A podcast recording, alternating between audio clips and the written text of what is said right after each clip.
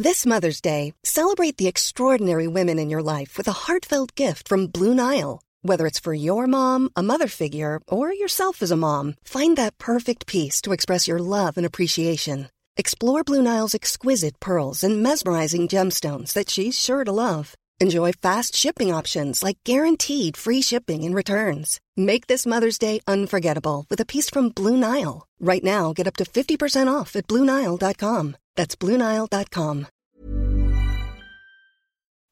Las noticias. ¿Qué tal? ¿Cómo le va? Buenas tardes. Estás a punto de escuchar Yo soy Javier Alatorre. las noticias con Javier Alatorre. La vamos a pasar muy bien. Comenzamos. qué no intentarlo? Si los dos queremos. ¿Y qué tal si funciona? Y nos sonríe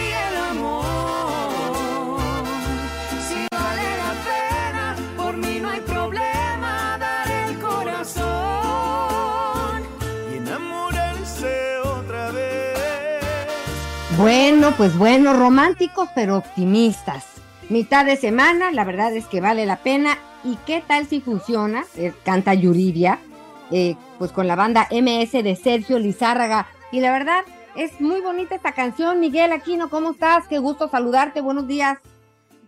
Hola Anita, ¿cómo estás? Muy buenos días. Me da mucho gusto saludarte también. Saludos para todos nuestros amigos a lo largo y ancho del país. Sí, la verdad es que no recuerdo a Yuridia eh, haciendo otro, otro dueto con gente de banda. En este caso, bueno, pues como dices tú muy bien, la banda MS. Una bonita canción, ¿eh? Sí, también ayer la estuve escuchando y sí me gustó.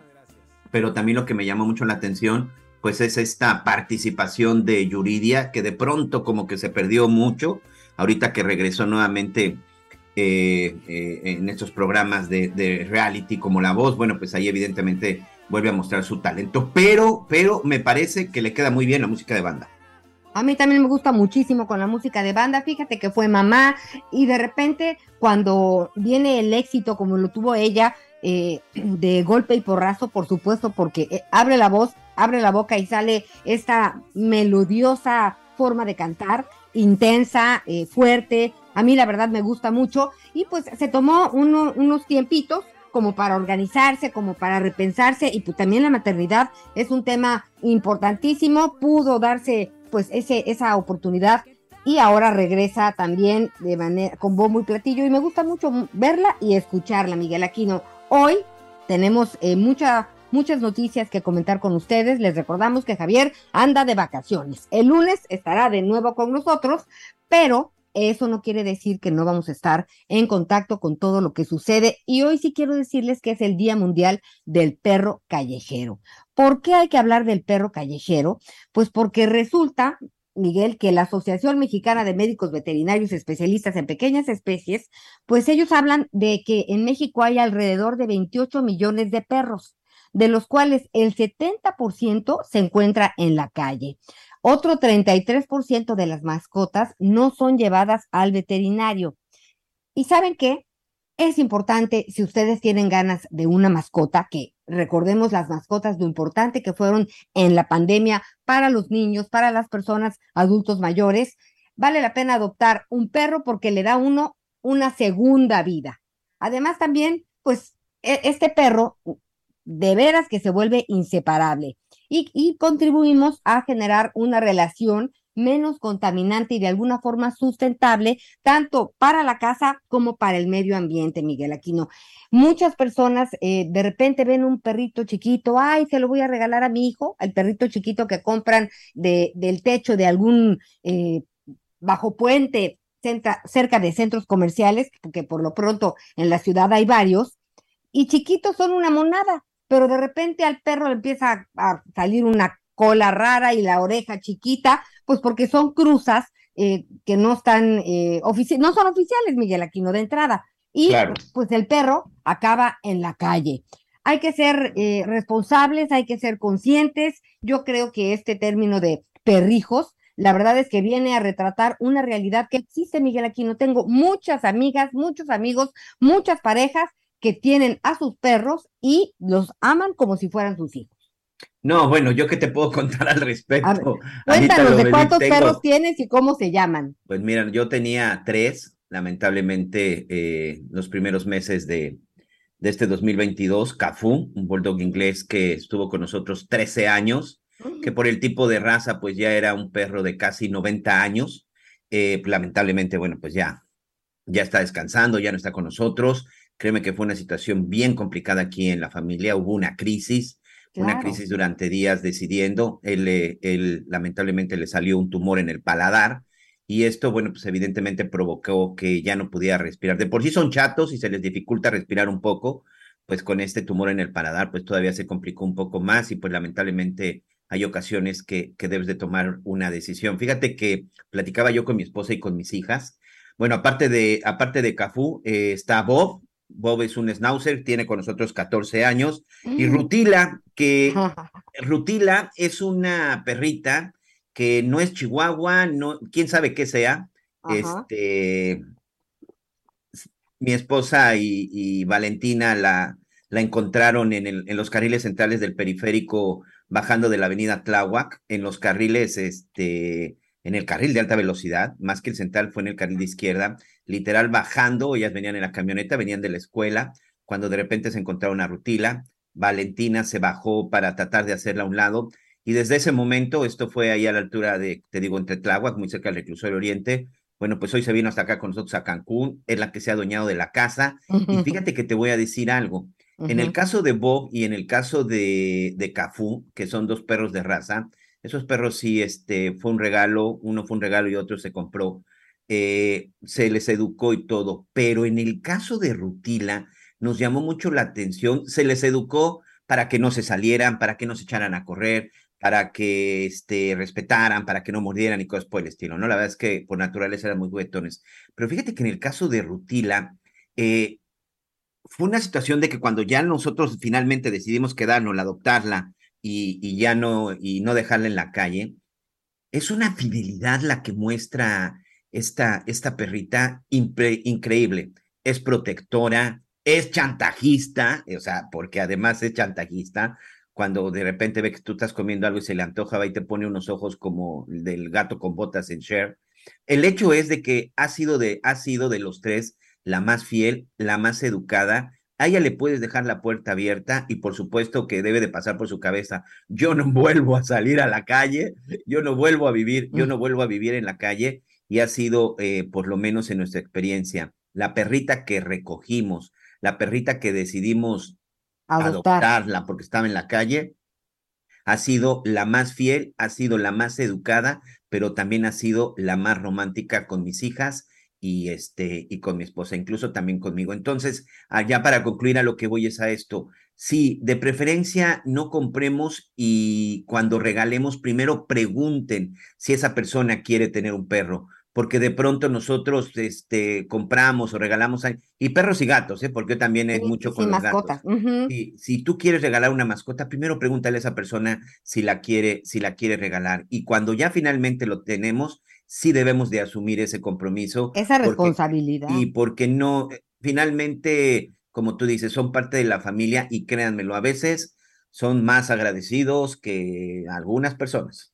Pues mira, muy importante esto que decimos y también quiero recordarles que, bueno, oficialmente, dicho por los expertos, por los veterinarios, se recomienda que un cuidador, que ahora eh, pues ves eh, a muchos jóvenes y a muchas jovencitas que pues utilizan cuidar perros pues para hacerse de un dinerito, ¿Cierto? pero ¿Cierto? no pueden, la, la norma, bueno, lo oficial indica que es importante hasta cuatro. Cinco, seis, ya verdaderamente se vuelve una cuestión insegura eh, que en algún momento no va a poder controlar la persona que lleve a pasear a estos perros. Y también, eh, hablando de responsabilidad, fíjate, siempre me quedé con ganas de tener un perro, pero si a duras penas podía cuidar a mis hijos, yo dije, pobre perro, ¿cuándo lo voy a sacar a pasear? Entonces, sí tenemos que entender muy bien que se necesita una infraestructura y una economía y muchas cositas para que el perro o la perrita estén contentos, porque pues de eso se trata, ¿no? De que esté contento uno con una mascota y por supuesto que la, la mascota esté de, de igual forma bien. Pero hoy tenemos muchos temas, eh, además de este, de, de qué hablar, Miguel Aquino, de entrada, esto de la Fiscalía de Jalisco, ayer lo comentamos, pero informó que los avances del caso eh, de Luz Raquel Padilla, en la que señaló que una de las líneas de investigación se refiere a un posible autoataque. El fiscal Luis Joaquín Méndez afirmó que la víctima adquirió dos botellas de alcohol y un encendedor el mismo día en que la mujer sufrió las lesiones. Y pues bueno, estamos en este tema verdaderamente, pues con el corazón partido, Miguel Aquino, porque pues eh, está el, el hijito y pues tenemos que esperar a que den luz las investigaciones, porque pues de entrada ya eh, se deslindó la responsabilidad de esta persona que está detenida. Bueno, esta persona que finalmente se queda detenida, este Anita, no tiene que ver tanto con el ataque en contra de Luz Raquel este, de hace unos días. Ese tiene que ver con un ataque anterior, que este, ese tiene que ver con un ataque interior y por supuesto que todavía está pendiente pues de tener a las supuestas cuatro personas que la atacaron. A mí lo que me llama mucho la atención es este cambio de versión por parte de las... Yo no sé si es correcta, yo no sé si tiene los elementos suficientes, me pareció un poco irresponsable, ya de esto estaremos platicando en unos minutos más con nuestra compañera corresponsal Mayeli Mariscal, pero me llamó mucho la atención que en el caso de Devani, Nuevo León, se había dicho que por una caída la niña había muerto y que había caído en una pileta o en una cisterna abandonada y después que no, que la mataron y después que, que la situación cambia completamente. En el caso de Yolanda Martínez, por ejemplo, también, esto lo comentábamos el día de ayer, este, que también sucedió en la zona de Monterrey. También se decía que esta joven que desapareció más o menos en las mismas fechas que Devani Escobar, Yolanda Martínez Cadena, también se decía que se había suicidado, que, este, que no había un delito ahí que perseguir y de pronto, bueno, el papá dice, no, las autoridades están cambiando la versión y parece que se trata de un feminicidio. Me llama la atención que en estos tres casos, de repente las autoridades dan una versión, yo no sé si de manera muy acelerada y adelantada para salir del problema lo más pronto posible y quitarse presión, o verdaderamente son las cosas que están sucediendo. Lo único que yo sí recomiendo y sugiero es que haya claridad, claridad y certeza en el caso de Luz Raquel. Yo insisto, al final fue lo que dijo la, la Fiscalía del Estado de Jalisco, hoy que por cierto se les junta otro caso, el caso de una de un pequeñito de 11 años que fue este quemado en un supuesto albergue, este una niña de 11 años que tiene problemas de epilepsia y que estaba bajo un tratamiento de salud eh, mental y bueno, pues resulta que la niña en un ataque en un albergue eh, a alguien se le ocurrió de échenle alcohol en el cuerpo, ¿no? No sé si esto sirva para relajar a una persona no, con digo, epilepsia. Yo, no, claro que no. y después, de ninguna y manera. después descargas eléctricas evidentemente le Mm. provocaron, le provocaron quemaduras. Yo lo único que espero es que no hayan sido declaraciones rápidas y, y, y- y- y Mira, demasiado Miguel. pronto para salir, pues para salir de- del problema. Por supuesto que la familia lo que necesita es saber qué pasó en todos los casos. La desgracia es que a veces siento que los servidores públicos, ¿no? Los ministerios públicos, eh, las personas de las fiscalías, pues se les olvida que, que trabajan con casos tan delicados, con tragedias tan tremendas como la pérdida de, de un hijo, de una hija, y, y de verdad habría que sancionarlos si se adelantan y en ese adelantarse se equivocan, porque yo me quiero imaginar a las familias, hemos tenido aquí oportunidad en algunos casos de platicar con pues algunos padres, algunas madres desesperados porque pues por un lado están solos, por un lado lo que les dice a ellos pues no les hace sentido y luego resulta que después de investigar, investigar y investigar, la realidad es muy distinta a la que contaron primero. Y Claro. claro que es una falta de responsabilidad porque Miguel, nosotros, ¿no? Somos periodistas y no podemos decir nada de lo que no estemos seguros Claro. y hayamos corroborado con la fuente. Un periodista así debe de regirse. Ahora, quiero pensar que una autoridad que tiene que ver con la Con fiscalía, el. Ministerio Público, oye, pues sí. Entonces, y se repite y se repite y se repite porque nadie castiga a este tipo de funcionarios irresponsables. Lamentablemente, eh, pues quisiéramos hablar de otros temas, créame que le buscamos, pero tenemos que seguir, eh, pues dar seguimiento a los casos. Y si ahora están diciendo eso, pues hay que tratar de entender a qué se refieren, Miguel.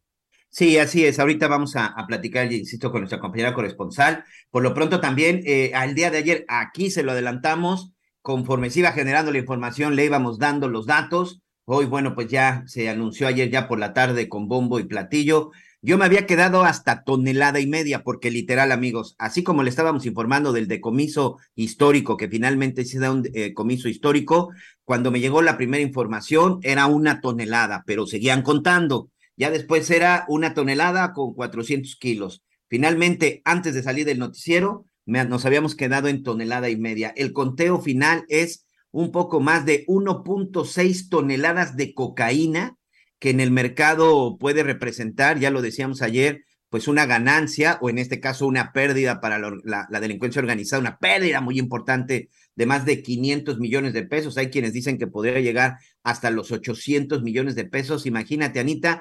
Y bueno, pues esto fue una operación llevada a cabo por parte de la Secretaría de Seguridad Ciudadana encabezada por Omar García Harfuch. La información que tenemos hasta el, hasta el momento es que es un cargamento que se dirigía al barrio de Tepito y que posteriormente iba a continuar su trayecto hasta Los Ángeles, California. Imagínate de lo que estamos hablando, Ana María Lomelía, amigo. Que venía de Colombia, o sea, venía de venía Colombia. de Colombia. Ingresó por Oaxaca, tenía Puerto como Escondido. destino final, así es, Los Ángeles. Su valor aproximado es de 400 millones entre, de pesos. Mira, entre 400 y 8, depende la... Exacto. Mm, ¿Cuál es el asunto de esto del dinero en la materia de la cocaína o en materia de la droga? Es la cantidad de droga. Imagínense, amigos, una tonelada, 600 mil de cocaína pura. Estamos hablando, me atrevo a decirlo de esta manera, estamos hablando de cientos de millones de dosis, Ana María Lomelí, cientos de millones de dosis que pudieron haber sacado de, de este kilo de cocaína. Un kilo de cocaína rebajada en, en, ocasiones, un kilo se te puede convertir en 7, 8 kilos. De ese tamaño, de ese tamaño es la porquería que estos, que estos desgraciados del pronto venden, venden en las calles. O sea, venden de un y solo envenenan kilo, almas. Sí. Entonces, Venden y envenenan almas. aquí lo más importante que creo que debe de seguir el, la investigación, llega a Puerto Escondido, Oaxaca, lo suben en estos tractocamiones, lo interceptan en la Ciudad de México, pero antes cruzó Oaxaca, cruzó Puebla, parte del estado de Tlaxcala, parte del estado de México, que es por la zona por la que entra por el circuito exterior, hasta que finalmente es asegurado por la Ciudad de México. Entonces pasó por lo menos por Oaxaca, Puebla, Tlaxcala y Estado de México, cuatro, Cuatro estados, estados, de la República. Y Cuatro nadie estados lo de la. República y nadie vio nada. Así es. Eso sí también merece una investigación, Miguel Aquino, porque no sé si en Oaxaca estaban todos ocupados en la Guelaguetza, no sé qué estaban haciendo, pero es inaudito. Muchas veces cuando te metes a nadar y hay eh, este y hay veda por alguna razón o por la, porque van a nacer las tortugas, porque hay pescadores, porque la marea está alta, enseguida vienen y te dicen y te hacen. De verdad es increíble que nadie haya visto nada. Que aquí Pero básicamente también es tema, evidentemente, de las carreteras, ¿eh? tema que tiene que ver con la Guardia Nacional. Pero bueno, vamos a platicar al respecto también, este, Anita, porque ya está con nosotros en la línea Mayeli Mariscal, nuestra compañera corresponsal del El Heraldo Radio en el estado de Jalisco. Ya platicábamos, Mayeli, este caso que, bueno, pues no sé si a ti te, te sorprendió o, o, cómo fue la reacción de tus compañeros y sobre todo cuál fue tu reacción cuando escuchaste la versión acerca de la actualización del caso de Luz Raquel Padilla.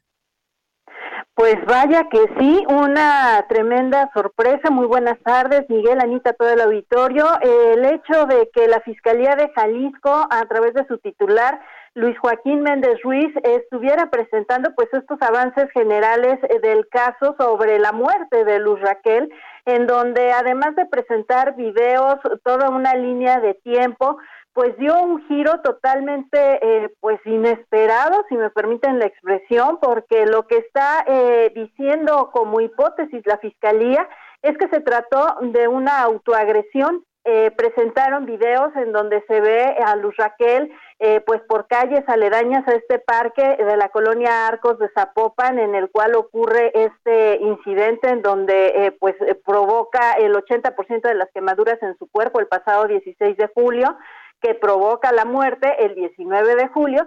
Y bueno, lo que dice el fiscal, uno de los puntos que también se habían señalado respecto a los presuntos agresores de Luz Raquel es que ahora eh, no existieron tales, de acuerdo con las versiones recabadas ya a los vecinos, diversas entrevistas que han realizado, dicen que estas cinco personas que se acercaron a ella fue tratando de ayudarla, pero vamos a escuchar lo que dijo al respecto el fiscal. Esa parte de la, posible agresión por, las, por los tres o las cuatro personas, incluso la femenina, lo que sí les puedo decir a las dos ahorita es, no la tenemos confirmada en la carpeta. Es, esa versión sí no la tenemos confirmada. ¿Por qué no la tenemos confirmada? Porque todas las versiones que hemos ido recabando, todos los testimonios que ya tenemos en la carpeta de investigación, hacen alusión a que toda la gente que se acercó con Luz Raquel se acercó precisamente auxiliarla. Y bueno, también otro punto eh, en esta investigación que se vulnera totalmente eh, pues la cadena de custodia de estos indicios que forman parte de la, de la carpeta de investigación, dice el fiscal, que bueno, son videos propios de la familia de Sergio Ismael N., el vecino que agredió, intimidó y bueno, eh, presuntamente pues estaría relacionado en algún momento con agresiones del pasado 5 de mayo, por los cuales, por cierto, el día de ayer se llevó a cabo también la audiencia de vinculación. Eh, el juez determina que permanece en la cárcel, permanecerá en la cárcel durante un mes y eh, pues bueno, no está vinculado como tal en este ataque o eh, en este, sí, en estos hechos que derivan en la pérdida de vida en el desenlace fatal de Luz Raquel. Y sin embargo, pues también sobre esto se le cuestiona al fiscal porque se están filtrando videos, se están filtrando evidencias que deberían de estar resguardados de acuerdo a la ley. Y vamos a escuchar lo que dice sobre esto. Estos dos videos que se hacen eh, públicos, solamente es, es, una, es una muestra de todo lo que en su momento, de manera privada, la propia familia tiene. Entonces, eh, tampoco podría yo aventurarme a decirte quién, cómo, eh, cómo, cómo, es que se, cómo es que se difundieron. El tema es que ya están de manera pública, todos ya tuvieron acceso a ellos y en su momento, bueno, también las consecuencias que esto genere eh, va, va a determinarse así dentro de la investigación. Y bueno, por supuesto que también, digo, adelante. Oye, Mayeli, y en relación a las denuncias, sí había denuncias. Estas denuncias, eh, pues se hizo caso omiso hasta que pasó esto. Y yo también quiero que nos platiques dónde está el pequeño Bruno, el Bruno de 11 años, eh, pues que tiene problemas de autismo y de epilepsia. ¿Él dónde está? Él está bajo resguardo de eh, la abuela, la madre de Luz Raquel y también una hermana quienes están apoyando con su cuidado. Eh, ya las autoridades municipales pues están eh, atendiendo en el DIF Zapopan hay un centro especializado en autismo en donde pues se está recibiendo esta atención de acuerdo también con eh, la Secretaría de Igualdad Sustantiva entre Mujeres y Hombres, se le estará depositando bimestralmente un recurso para apoyar en la manutención del menor.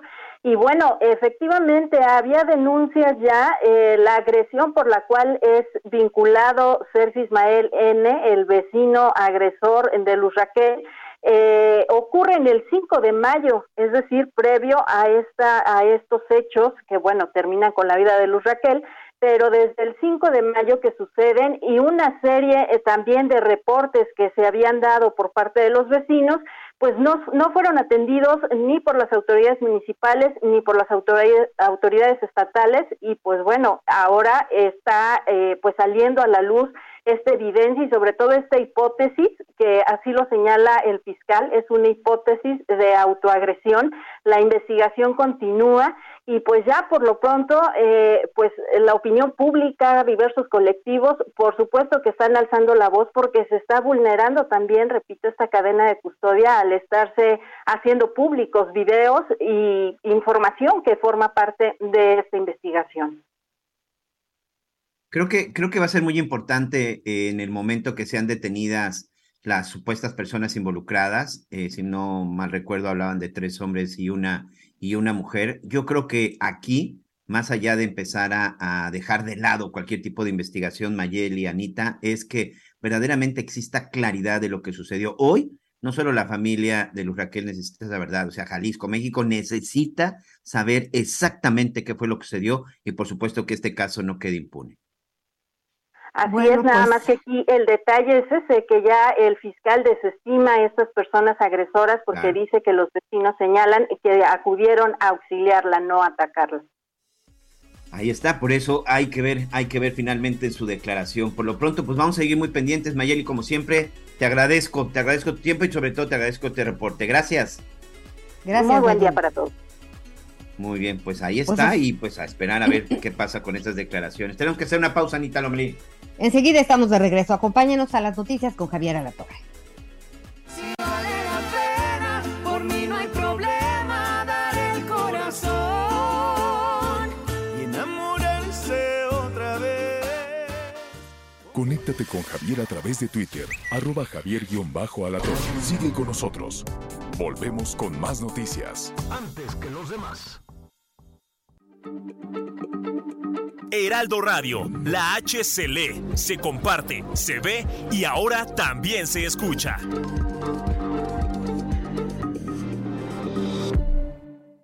Todavía hay más información. Continuamos.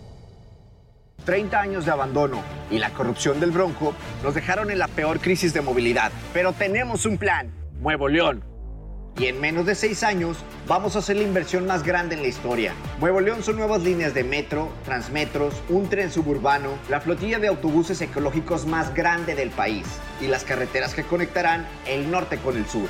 Esta es la movilidad que siempre debimos tener. Este es el nuevo Nuevo León.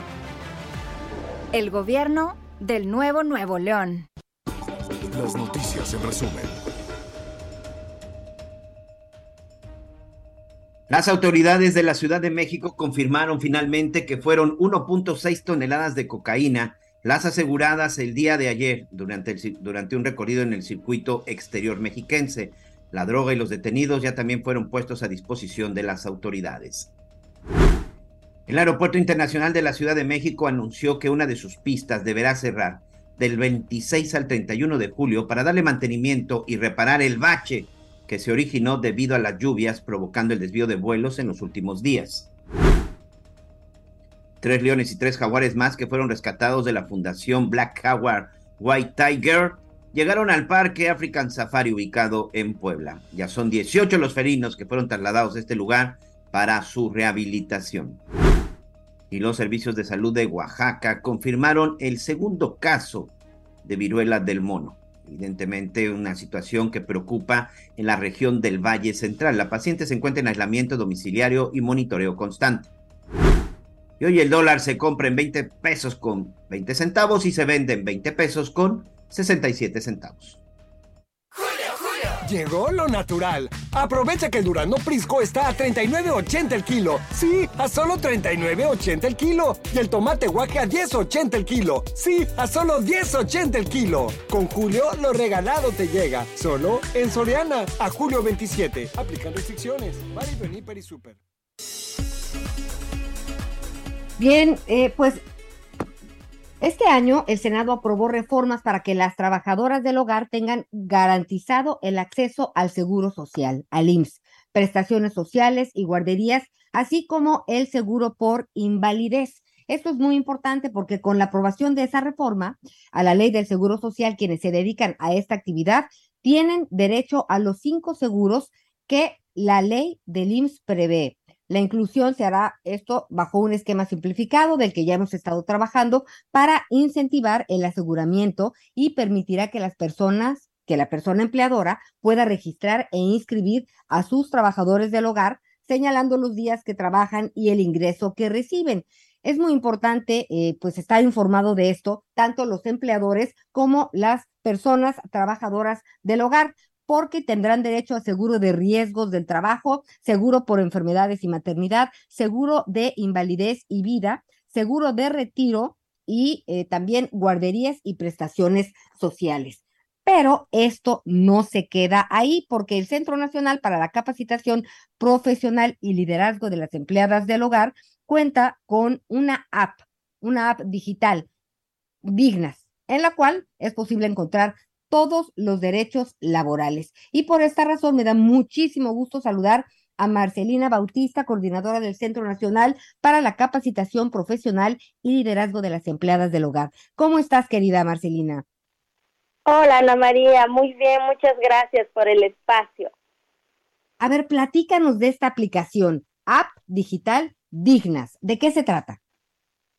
Bueno, Dignas es una aplicación móvil que está diseñada para enseñar los derechos laborales a las personas trabajadoras del hogar pero también ha sido muy importante para las empleadoras que han consultado para conocer pues más de los derechos y obligaciones y sobre todo para el cálculo de las prestaciones de las trabajadoras del hogar, como es las vacaciones, que incluye prima vacacional, aguinaldo, finiquito, liquidación, por si la trabajadora después de 15 años decide retirarse del trabajo o es despedida de manera pues justificada por por las personas empleadoras. Entonces esta es la novedad que trae la, la aplicación ahorita y sobre todo quisimos pues unir este esfuerzo al IMSS para promover la afiliación de las trabajadoras. Como decías al principio en septiembre ya estará eh, eh, pues eh, aprobada la ley del IMSS en el que eh, en, los días que se propone se publicará y ya será obligatoria para que las trabajadoras pues, sean afiliadas de manera obligatoria por parte de sus empleadores. Así es, desde el 2019 empezamos con estas, estas pláticas, estas charlas, ¿no? Con un programa piloto que eh, fue exitoso en su primera en su primera fase, pero es muy importante lo que dices de esta aplicación Dignas, que la bajen tanto las personas que trabajan en el hogar como los empleadores. Eh, en cualquier aparato celular podemos eh, bajarlo. ¿Dónde lo, dónde la, dónde, de dónde la bajamos? ¿De las aplicaciones, de apps? Sí, de la, bueno, está para el sistema de Android hasta este momento. Estamos trabajando también para poner toda esa información en nuestras eh, redes sociales porque bueno no todo el mundo tiene un Android una, un sistema Android y entonces vamos a facilitar esa información para quienes no lo tengan pero la gran mayoría está utilizando este una un, un teléfono con eh, sistema de Android y por eso lo hicimos con esta con esta en esta modalidad pero bueno pronto ya habrá esta información ampliada para otras personas y bueno lo que encontrarán en Dignas es como pues sobre sobre todo no hablar sobre la importancia del trabajo en el hogar la relación que se establece que debe ser pues con sus obligaciones y eh, y derechos las condiciones por ejemplo de trabajo que muchas veces no se no conoce cómo se debe de, de dar esta relación laboral y la terminación cómo se debe determinar una relación laboral y no no siempre eh, tiene que ser como ha sucedido con las trabajadoras del hogar, ¿no? Entonces, eh, pues eh, está toda esa información ahí sobre qué es el horario de trabajo, cómo se mira desde ahí, cuáles son los descansos que deberían de tener trabajadoras que están de entrada por salida o de planta y también pues todo toda una guía, ¿no? De cómo seguir la incorporación a la seguridad social de manera obligatoria. Claro, eh, fíjate que hay personas que no acaban de inscribir a las personas que contratan porque es muy, eh, pues, de repente cambian de trabajo constantemente. ¿Cómo podemos eh, apoyar esta situación tanto para empleadores como para empleados o empleadas ¿Qué es importante? Porque si vas a probar si te gusta o no, si se encuentran, si, si logran hacer clic para trabajar juntos, porque finalmente es un trabajo en equipo, eh, ¿cuál es la sugerencia? ¿Que en unos 15 días tomen la decisión y empiece entonces la incorporación al IMSS? ¿Qué sugieres tú? Sí, claro, eh, eh, debería de contar con Seguro Social desde un principio, desde cuando comienza a trabajar, pero eso es siempre y cuando que ya se quedó en el trabajo, que ya es contratada, ya sea por contrato o de manera verbal. Entonces, eh, en la siguiente semana o a los 15 días que ya estás aceptada en el trabajo o ya ha sido confirmada su, su relación laboral, ya se pueden inscribir al seguro, ya la pueden inscribir al seguro y sobre todo que, eh, que creo que esto es importante, que eh, cada persona empleadora, ya sea por un día, dos días o tres o toda la semana, que contrata a una trabajadora la puede inscribir por esos días, porque también eh, sabemos que, bueno, una de las modalidades que se están dando más ahora es que pues tienen varios eh, patrones, por lo que el IMSS decidió de que cada uno tiene que eh, asegurarle, porque de esa manera todos están cumpliendo con sus obligaciones al IMSS, ¿no? Entonces, eso hay que hay que considerarlo el, ahora que va a ser obligatoria, será obligatoria que todas las personas que contratan a esa trabajadora por un día, dos días, eh, ya deben, la tienen la obligación de inscribirla porque los otros también, entonces hay trabajadoras que incluso hasta siete patrones tienen a la semana y por eso el IMSS decidió hacerlo así para que cada uno tenga esa obligación de asegurar a sus trabajadoras y de manera ya allá en el mes pues cuenta con la seguridad social, ¿no? Entonces, eh, esa es un poco la modificación que se hizo en el en el plan piloto en la segunda fase, así que va a quedar así en la ley y lo importante es esto que las personas que tengan una trabajadora la aseguren ese día y los otros también, así que si tiene tres, cuatro, cinco, todos tienen que cumplir con esta obligación. Ok, y las trabajadoras y trabajadores eh, del hogar, pues a lo mejor también es el jardinero, el chofer. Sí, todo, todas las personas que realicen actividad referente al trabajo del hogar, como marca la ley, son los jardineros, son la, el chofer que trabaja en la casa, las trabajadoras del hogar que realizan distintas actividades, ya sea cuidadora de niños enfermos o adultos mayores. Entonces, todo, todo con relacionado al trabajo del hogar serán, tendrán derecho a este seguro. ¿Cuál ha sido el principal obstáculo en este camino recorrido, eh, pues por, por, el que no has, no has parado ni descansado nunca, Marcelino? Sí, primero que nada, creo que es importante que se cumplan estos derechos que ya está reformado eh, en la ley. Eh, sin embargo, por parte de las personas empleadoras, al no dar nunca derechos a las trabajadoras, hoy decirle que tiene que trabajar ocho horas, tiene vacaciones, tiene que descansar todos los domingos o hay horas extras o hay trabajo extra y no hay pago extra, pues todo eso ha sido como muy nuevo para las eh, empleadoras o empleadores, entonces simplemente decir no, no te puedo pagar porque aquí vives o aquí o sale como muchos pretextos, pero eso está reformado en la ley, así que las trabajadoras van a tener que, eh, van a exigir y las empleadoras van a tener que cumplir eso que marca ya la ley, ni más ni menos, no, no, no, piden otras cosas que no está en la ley y por eso es importante que con la aplicación dignas conozcan cuáles son esos derechos que le corresponde a las trabajadoras y poco a poco ir también negociando, este, poniéndose de acuerdo, ver también que no sea tantas horas, por ejemplo, las que están de planta tienen derecho a descansar tres horas en el día, entonces tienen que un poco acomodarse con la persona empleadora para que no descansen cuando hay mucho trabajo, ¿no? Pero no sé, se me ocurre un poco, ¿no? De, de las 12 o 16 horas que trabaja una trabajadora, ella la, después de recoger, como después del desayuno, a, otras cosas, se toma un tiempo, después de la comida otro tiempo, en la tarde otro tiempo y ya bajan a hacer la cena o alguna otra cosa, entonces de esa manera buscamos que también las trabajadoras tomen un break porque pues también las horas es nunca pararse, ¿no? Perfecto. Marcelina, siempre es un gusto platicar contigo. Marcelina Bautista, coordinadora del Centro Nacional para la Capacitación Profesional y Liderazgo de las Empleadas del Hogar. ¿A dónde te, te localizamos? Tus redes sociales, las personas que tengan dudas y quieran platicar contigo, ¿dónde? Claro que sí, nuestras redes sociales, eh, el principal donde pueden ver toda la información es eh, arroba case, con H al final, case MX o asesoría laboral 5510 66 2703. Excelente. Es un gusto platicar contigo siempre, Marcelina Bautista. Gracias, Ana María. Un abrazo fuerte. Un abrazo. Pues bueno, muy bien. Avanzamos en, en lo tecnológico en función de los derechos, Miguel Aquino.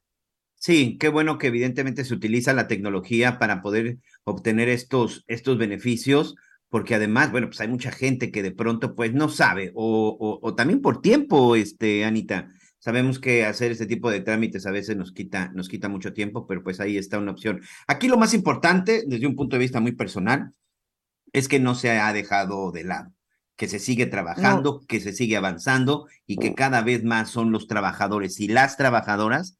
Hacías muy buena referencia de que no se trata solo de la gente que, que haga limpieza o que lave, no, también del cocinero, puede ser el chofer, incluso hasta el jardinero, el propio mozo, cualquiera de ellos, bueno, puede tener, por supuesto, este tipo, este tipo de derechos. Interesante, interesante, y pues vamos a darle seguimiento. Ahora, si me lo permites, vamos hasta el estado de Michoacán. El día de ayer, en el estado de Michoacán, se llevó a cabo un operativo por parte de las Fuerzas Armadas, en esta ocasión del ejército mexicano ejército mexicano que por cierto en los últimos días ha sido pues ahí un poco un poco vapuleado con este asunto de Caro Quintero de por qué fue la Marina y no y no el ejército. Pero bueno, creo que el ejército da una muestra de lealtad y sobre todo una muestra de que están haciendo pues tratando de hacer lo mejor posible las cosas, sobre todo para terminar con los grupos delincuenciales. Y ayer en el estado de Michoacán, eh, no es cualquier cosa, ¿eh? Lo de ayer en el estado de Michoacán, lo veíamos hace un par de semanas en la Ciudad de México con la captura de 12 sujetos armados, presuntos integrantes del cártel de Sinaloa, específicamente de un grupo que eh, recibía órdenes de uno de los hijos de los hijos de Joaquín el Chapo Guzmán. Estamos hablando primero de 14 y creo que finalmente terminaron en 10, fuertemente armados y todo. Y como siempre dice Javier, el asunto es que como pasa en la Ciudad de México, de repente, ¡fum!, explota y detona por todos lados. Pero lo que ayer vimos en Michoacán, desde mi punto de vista, es un golpe muy importante. 37 presuntos sicarios en un campamento fueron asegurados por el ejército. Jorge Manso, nuestro compañero de Michoacán, como siempre, muy pendiente de lo que usted en este bello estado nos comenta más al respecto. ¿Cómo estás, Jorge? No es cualquier cosa, amigo, no sé si coincidas conmigo. ¿Qué tal? Qué gusto saludarles. Como bien dicen, no es cualquier cosa, es la segunda redada más importante que tienen las autoridades de seguridad en los últimos meses. La primera fue en Nuevo Parangaricutiro, un municipio que sigue eh, pues asolado por la delincuencia y ahora fue en el oriente de Michoacán donde parecía no había eh, ningún golpe importante a la delincuencia organizada. Ahora, como bien lo comentas, un eh, duro golpe recibió la delincuencia al detener a 37 civiles, entre los cuales hay un menor de edad de 14 años, todos ellos capturados por el ejército mexicano y fuerzas estatales, en lo que eh, podría ser un narcocampamento, esto en el municipio de Ciudad Hidalgo. Ya he platicado en varias ocasiones de lo que está ocurriendo en Ciudad Hidalgo, en Zitácuaro, en la región del Oriente, en donde el crimen organizado tiene prácticamente copada la, a la ciudad, a la región, donde incluso ya hemos estado informándoles que en esta zona, eh, pues el mismo crimen organizado tenía eh, pues de alguna manera controlada la venta de algunos productos de la canasta básica como la carne. Ahora, eh, pues fueron detenidas estas personas que aún no se determina si tengan alguna vinculación con estos hechos que ya le he comentado, pero que eh, los imputados están relacionados con una célula del cártel Jalisco Nueva Generación, de los cuales existen indicios de su participación en múltiples delitos y hechos violentos ocurridos en municipios del oriente michoacano, por lo que ya las instancias competentes están trabajando en las investigaciones correspondientes. Entre lo que fue eh, decomisado eh, son 15 fusiles AR-15, 21 rifles de asalto AK-47, decenas de cargadores, un arma corta calibre 40 milímetros, aditamientos lanzagranadas, tres granadas 40 milímetros, diverso equipo táctico, 4.320 cartuchos útiles, eh, bueno, más de 6.000 cartuchos eh, útiles eh, eh, fueron los que también decomisaron. de acuerdo con las autoridades, en el operativo no se realizó un solo disparo, ya que los presuntos delincuentes fueron sorprendidos por el ejército mexicano, guardias civiles y agentes investigadores cuando descansaban en una finca adaptada como campamento, esto en la localidad de El Caracol, ubicada en la zona serrana del municipio de Ciudad Hidalgo. Lo más lamentable es que entre estas personas está un menor de edad de 14 años, que refleja justamente el grado de descomposición que tenemos en, eh, pues en la sociedad, justamente que los niños se están convirtiendo en eh, pues los futuros eh, sicarios de estas organizaciones delincuenciales. Así es que bueno, esto es lo que ocurrió y pues bueno, el ejército mexicano fue el encargado de estas diligencias, fue el que encabezó justamente esta tarea, eh, dicen ellos, para disminuir la violencia y la incidencia delictiva en el estado de Michoacán. Y recordemos que, pues, que en esta zona eh, se está registrando una alta disputa entre grupos de la delincuencia organizada. Miguel, Ana María. Hay dos cosas, hay dos cosas que me llaman la atención. En el caso de los menores, tienes razón. Lo hemos visto más en el estado de, de, de Tamaulipas. Es ahí en donde hemos visto más estos, pues la presencia de estos, de estos menores. Pero otra cosa que también me llamó mucho la atención e insisto que creo que debemos de resaltar esta actuación del ejército mexicano, como tú bien refieres, no se llevó a cabo ni un solo disparo, literal, los agarraron dormidos y al no llevarse ningún tipo de disparo para nuestros amigos que no están muy relacionados con este tipo de cosas, este, que no se haya llevado a cabo ningún disparo con el armamento que tenían y que no hayan tenido ninguna baja y que tengan 37 detenidos, estamos hablando de una operación quirúrgica perfecta por parte del ejército. En efecto, la, eh, la operación no requirió del uso de violencia, fue trabajo de inteligencia que ya han dicho eh, el gobierno del Estado, están empleando junto con obviamente el ejército mexicano, que fue el que desplegó esta estrategia. Recordemos que la primera redada que ocurrió por lo menos este año y de la que se tiene referencia de las más importantes que han ocurrido en Michoacán, que fue la de San Juan Nuevo, la de Nuevo Parangaricutiro, de la que ya le hacía referencia, fue a raíz de un enfrentamiento muy eh, cruento que hubo entre grupos de la delincuencia organizada y que después llega el mismo gobierno y que es el que logra la detención de decenas de personas también vinculadas con un grupo de la delincuencia organizada.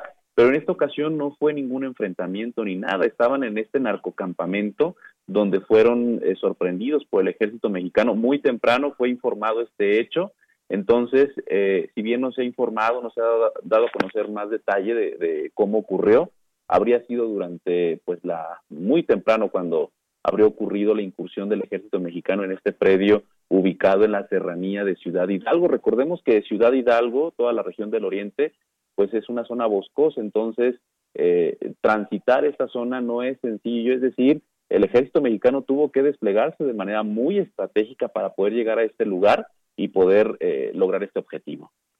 No fue nada sencillo, como tampoco fue nada sencillo el traslado a Morelia. Ya están en la capital michoacana. En efecto, eh, la tarde de ayer arribaron a la delegación de la Fiscalía General de la República fueron puestos a disposición de la autoridad, tanto los civiles como el armamento, y eh, se espera que ya, eh, una vez que concluyan las diligencias ministeriales, sean llevados ante el juez de la causa que conocerá justamente estos casos, pero hasta este momento eh, la Fiscalía General de la República, ni el mismo ejército, ni la autoridad estatal han dado más datos sobre pues la puesta a disposición de, ante la autoridad en este caso ante el juzgado de la causa. Muy bien. Jorge Manso, amigo, te agradezco mucho, cuídate mucho, saludos a todos nuestros amigos en el estado de Michoacán. Como siempre es un gusto, mi querido Miguel, Ana María, un saludo desde Michoacán. Muy bien, te mando un abrazo. La verdad, qué bonito, qué bonito es el estado de Michoacán. Ayer que leía este, este, esta acción por parte del ejército, la verdad es a lo aplaudes y dices, sí se está trabajando, nada más es cosa de que, bueno, pues evidentemente las autoridades se lo propongan. Pero pues ahí está, Anita. Por lo pronto, Miguel, ¿te parece si con esto hacemos un recorrido informativo por el país?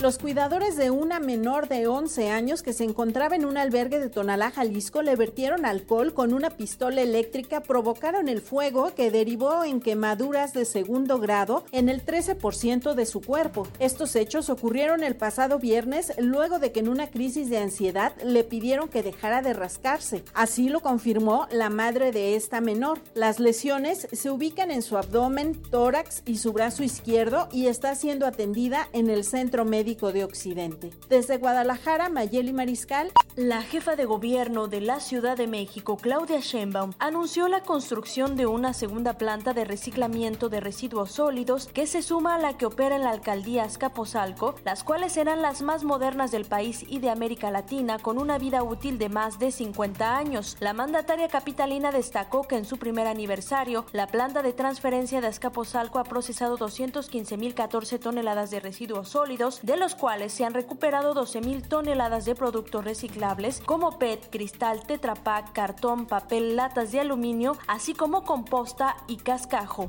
Son plantas muy modernas. Podemos afirmar que estas son las plantas más modernas del país y quizá de América Latina. No conocemos de otra ciudad, en, por lo menos en América Latina, que en este momento esté destinando tantos recursos para basura cero y reciclamiento como la Ciudad de México. Informó Liz Carmona. En Tamaulipas, a un año del arranque de las jornadas de vacunación transfronteriza contra el COVID-19, se han aplicado 107.422 dosis desde julio del 2021 en la ciudad de Nuevo Laredo, convirtiéndose así en el primer municipio de México en iniciar la vacunación binacional desde Tamaulipas, Carlos Juárez.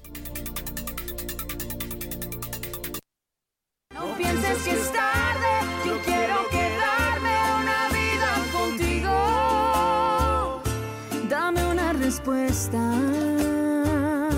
¿Qué tal si te arriesgas a ser feliz conmigo?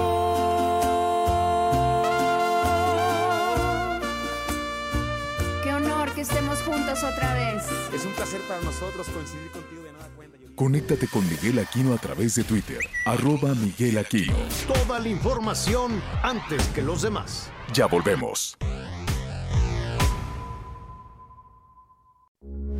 Heraldo Radio. Burrow's furniture is built for the way you live. From ensuring easy assembly and disassembly to honoring highly requested new colors for their award-winning seating, they always have their customers in mind. Their modular seating is made out of durable materials to last and grow with you. And with Burrow, you always get fast, free shipping. Get up to 60% off during Burrow's Memorial Day sale at burrow.com slash ACAST. That's burrow.com slash ACAST. burrow.com slash ACAST. Con la H que sí suena y ahora también se escucha. Todavía hay más información. Continuamos. Muy bien, estamos de regreso. Muchas gracias. Gracias a todos nuestros amigos por todos sus mensajes, por toda su información. Y bueno, ya comentábamos al inicio del noticiero. Bueno, pues primero que nada el seguimiento en el caso de Luz Raquel en el estado de Jalisco, pero también el día de ayer en el estado de Jalisco se da a conocer un hecho, un hecho indignante, un hecho que evidentemente esperemos que las autoridades tengan una explicación y sobre todo se tomen, se tomen medidas. El día de ayer se denunció que una niña de 11 años, una pequeñita de 11 años, fue torturada y quemada en un albergue llamado Casa de Vida Camino a la Fortaleza, ubicado en la colonia Santa Isabel en Tonalá, Jalisco. Mónica, la madre de la pequeña, aseguró que su hija entró desde el pasado 30 de junio debido a una ansiedad severa y ataques epilépticos que presentaba. Y el 22 de julio, la menor había sido rociada con alcohol y posteriormente fue quemada porque le aplicaron descargas eléctricas. Las primeras declaraciones, y sobre todo cuando, cuando empezó la denuncia y la exigencia, y la exigencia de la madre, era de que se había tratado de un accidente para tratando de deslindarse. Atención, en este albergue incluso Mónica, la mamá, pagaba 300 pesos, 300 pesos a la semana por el alcohol que le rociaron y además por las descargas eléctricas. La pequeña recibió quemaduras de segundo grado en el 13% de su cuerpo. Hay muchas cosas que se tienen que explicar, hay muchas cosas que evidentemente están en duda, así que yo le quiero agradecer a la doctora Erika Córdoba Catalán. Ella es directora de quejas, orientación y seguimiento de la Comisión Estatal de Derechos Humanos en Jalisco. Eh, pues precisamente para que nos trate de, explicar un poco, sé que ya llegó una queja, sé que ya están eh, investigando, doctora. Primero que nada, ¿cuál es su opinión con esta situación? Gracias y bienvenida a las noticias con Javier Alatorre. Gracias, hola, ¿qué tal? Muy buenos días. Eh, sí, pues mira, a partir de que tuvimos conocimiento de estos hechos, eh, esta comisión emitió un acta, eh, oficiosamente un acta de investigación eh, que es la 314 diagonal 22, y también dictamos medidas cautelares otorgándole eh, un promedio de, de, un plazo de 12 horas a dos autoridades a efecto de que se constituyan en el lugar, eh, dándole la dirección de la casa de vida camino a la fortaleza y eh, obviamente puedan verificar el estado y la situación de las niñas y niños que ahí se encuentren para que se garantice la integridad de estos niños, sean resguardados en su caso y incluso se proceda a la clausura si es que eh, el, el, lugar no, no se encuentre dentro de los este, oficiales o dentro de los este, eh, centros eh, certificados, ¿no? Eh, a partir de ahí también y en seguimiento a la atención que le estamos dando a la señora Mónica, pues procedimos a tomarle queja el día de hoy y a partir de esta queja del día de hoy también vamos a emitir nuevas medidas cautelares a efecto de que se garantice la seguridad este, física de la señora y este y obviamente se pueda garantizar este que no se tomen represalias en su contra, ¿no?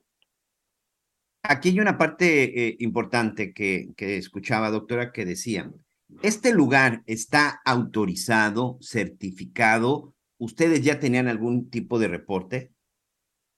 De este en concreto no, al parecer, este, eh, por ahí el, el, el, secretario del Consejo Estatal de Adicciones había señalado un promedio de que tenían identificado de unos 300 centros que al parecer no cumplen con la normativa, no son de los certificados, dentro de los certificados él hablaba de 16 estatales y más de 40 a nivel nacional certificados que también este, tienen vigencia aquí en, en nuestro estado, pero eh, este no es uno de los que nosotros este, hayamos visitado. Ajá. Estamos actualmente trabajando con un aproximado de 60 centros de los certificados y se está capacitando su personal desde el mes de marzo, justamente a, raíz de la intervención que esta comisión ha tenido con el Mecanismo Estatal para la Prevención de la Tortura en colaboración con el Mecanismo Nacional para la Prevención de la Tortura. Y a partir de ahí, este, incluso tenemos este, algunas quejas que ya este, se está trabajando este, en su en su proyecto ya eh, próximo a salir para recomendación, en donde sí se han identificado en algunos otros centros este de los que son considerados como certificados este pues eh, temas temas graves de violaciones a derechos humanos de niñas o de niños ¿no? ¿Ustedes ya tienen algún indicio, este doctora, con la investigación que han tenido, la declaración de la madre? Porque, bueno, ya lo comentábamos al principio, en este lugar decían que se había tratado de un accidente. ¿Ustedes ya tienen más indicios de qué fue lo que sucedió?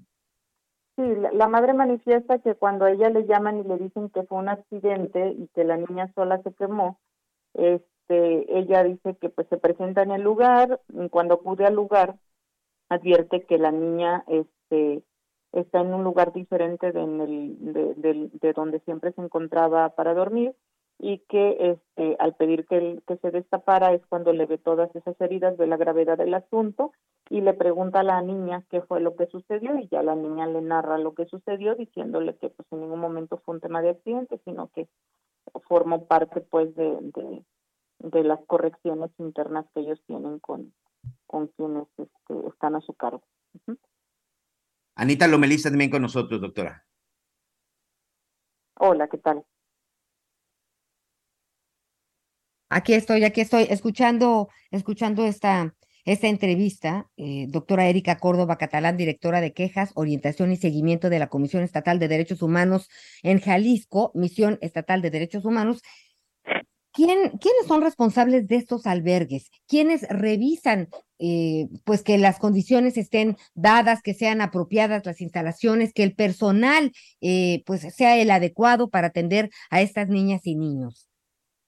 Claro, pues mira, son diversas autoridades que tienen que intervenir, desde el Consejo Estatal para las Adicciones del Estado de Jalisco, este, desde, perdón, desde el, lo que es el COPIJAL de la Secretaría de Salud, eh, desde la pro protección civil, por supuesto, porque protección civil también tiene que verificar que las instalaciones cumplan con los estándares mínimos que solicita y que aprueba protección civil este, eh, para ese tema. Desde la procuraduría la procuraduría de la niñez de, del estado de Jalisco la de pena y este y pues por supuesto como todas estas autoridades tienen que estar como en, en coordinación. Y fíjate que una de las cosas justamente que se abordará y que se está abordando en el proyecto de recomendación de, de los casos que se pudieron advertir eh, en otros centros, no en este, este justamente es un tema también de que no había como esa eh, correlación o coordinación entre las autoridades.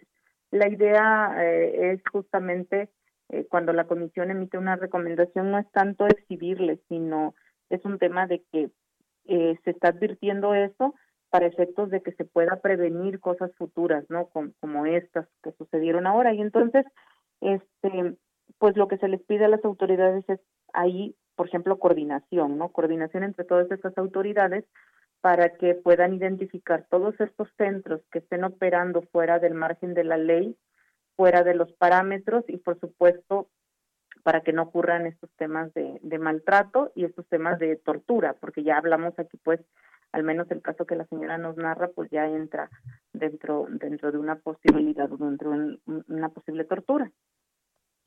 Pues la verdad es que es una cadena de irresponsabilidades, eh, de, ah, de incapacidad de atender, pues sobre todo a una niña eh, en estas circunstancias.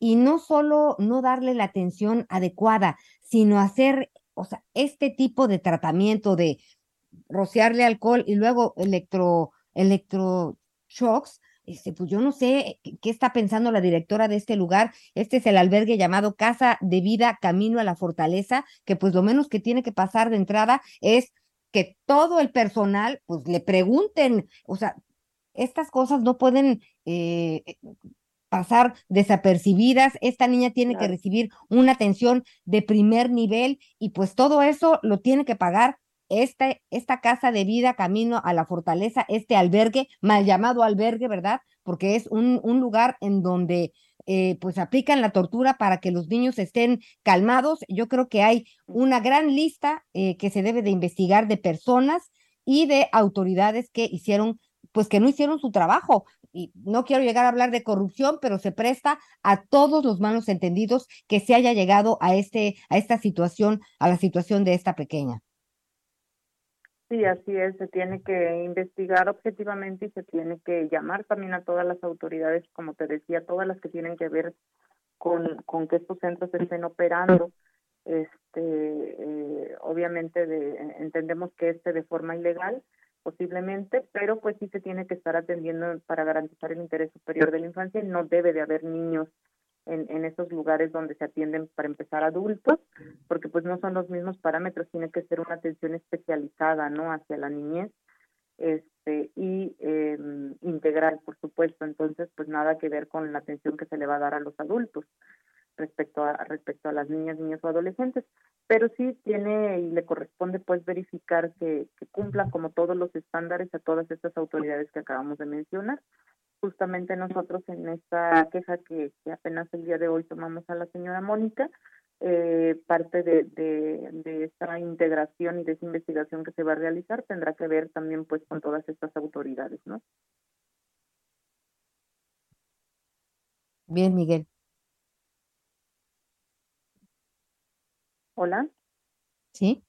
Ahí okay. estamos, bueno, precisamente Muchas gracias, este, doctora. Eh, la verdad es que si nos lo permite, vamos a estar muy cerca de lo que esté, de lo que esté sucediendo para conocer un poco y sobre todo, bueno, insistimos en que este caso no quede impune y sobre todo que no tenemos que permitir que se vuelva a repetir. Esa es una de las cosas más importantes, que no se vuelva a repetir y sobre todo que haya claridad en estas investigaciones. La doctora Erika Córdoba Catalán, directora de quejas, orientación y seguimiento de la Comisión Estatal de los Derechos Humanos en Jalisco. Muchas gracias. No, a ustedes, muchísimas gracias.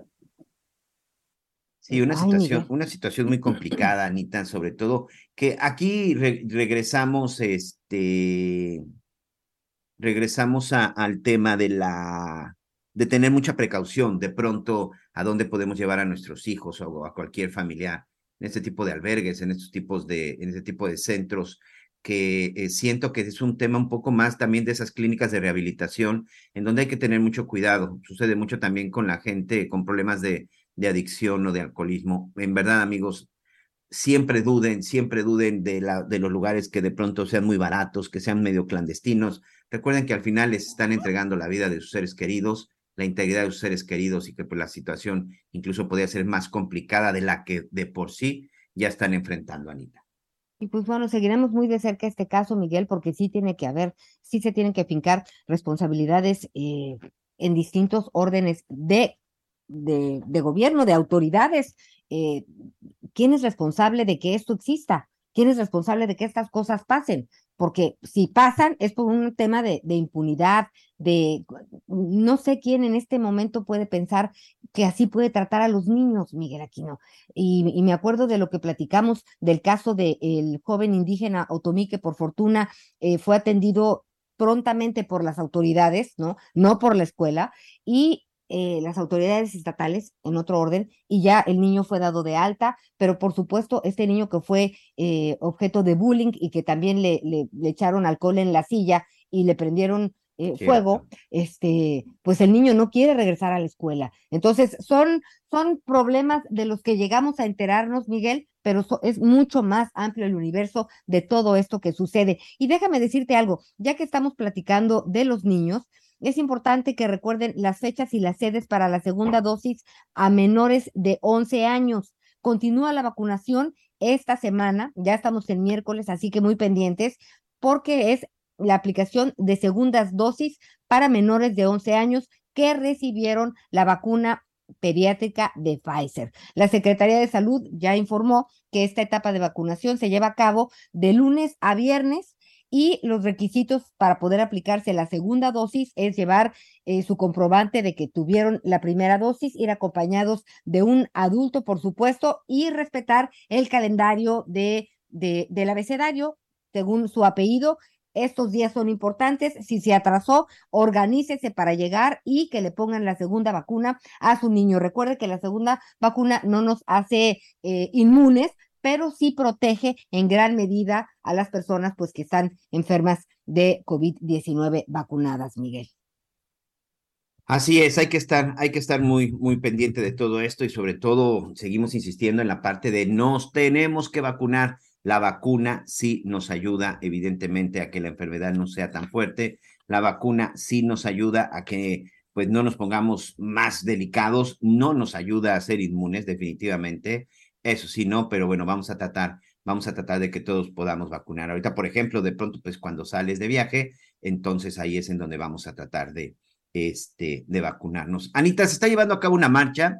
Eh, vamos a marcarle, a ver si nos ayuda nuestro equipo de productor, de producción, al doctor Javier Ruiz. Él está, él está en una marcha. Se está llevando a cabo una marcha en la, en la Ciudad de México, una marcha pacífica, una marcha que fue anunciada el día, el día de ayer. ¿De qué se trata? Bueno, pues nuevamente, la Asociación Mexicana de Médicos de Formación convocó una marcha pacífica este miércoles para exigir un social, eh, para exigir un, un servicio de seguro social seguro a partir de lo que sucedió en Durango con este médico pasante de 24, de, de 24 años, este, que lamentablemente pierde, pierde la vida y después de que sabemos y se da a conocer de que por lo menos hay 15 más de los doctores que están renunciando, que se fueron de este lugar, bueno, pues hoy están pidiendo mayor seguridad. Y de todo esto, y de todo esto, bueno, pues también tiene que ver un poco el asunto de la, eh, de la llegada de los médicos cubanos, que hemos tratado de localizar a la gente de Nayarit, pero bueno, no lo hemos, no lo hemos logrado.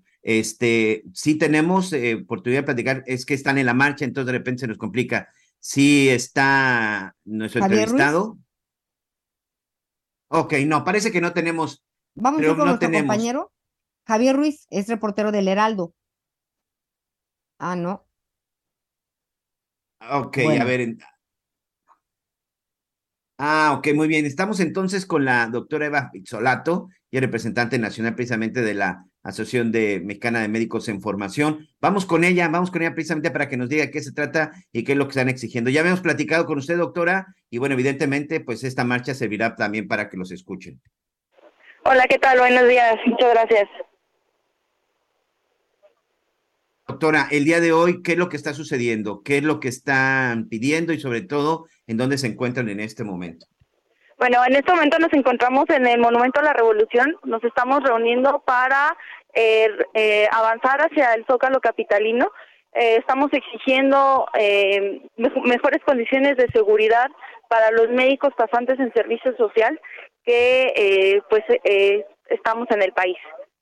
Eh, las condiciones de seguridad que, que hemos tenido, pues como ya como ya lo vimos con el lamentable asesinato de nuestro compañero Eric Andrade en el estado de Durango eh, y otros compañeros más a lo largo de los últimos meses y de los últimos años, pues han causado gran indignación entre la comunidad médica y sobre todo gran preocupación sobre ir a hacer los, el servicio social a comunidades donde eh, abunda el crimen.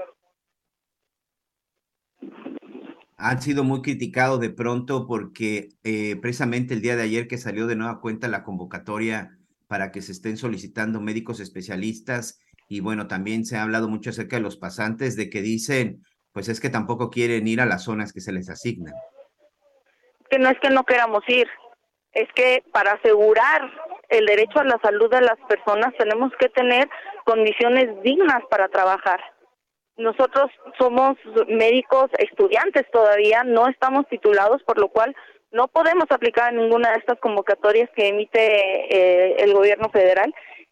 Y, y estas condiciones nos, eh, pues nos, nos privan de poder también eh, generar un salario digno, ¿no?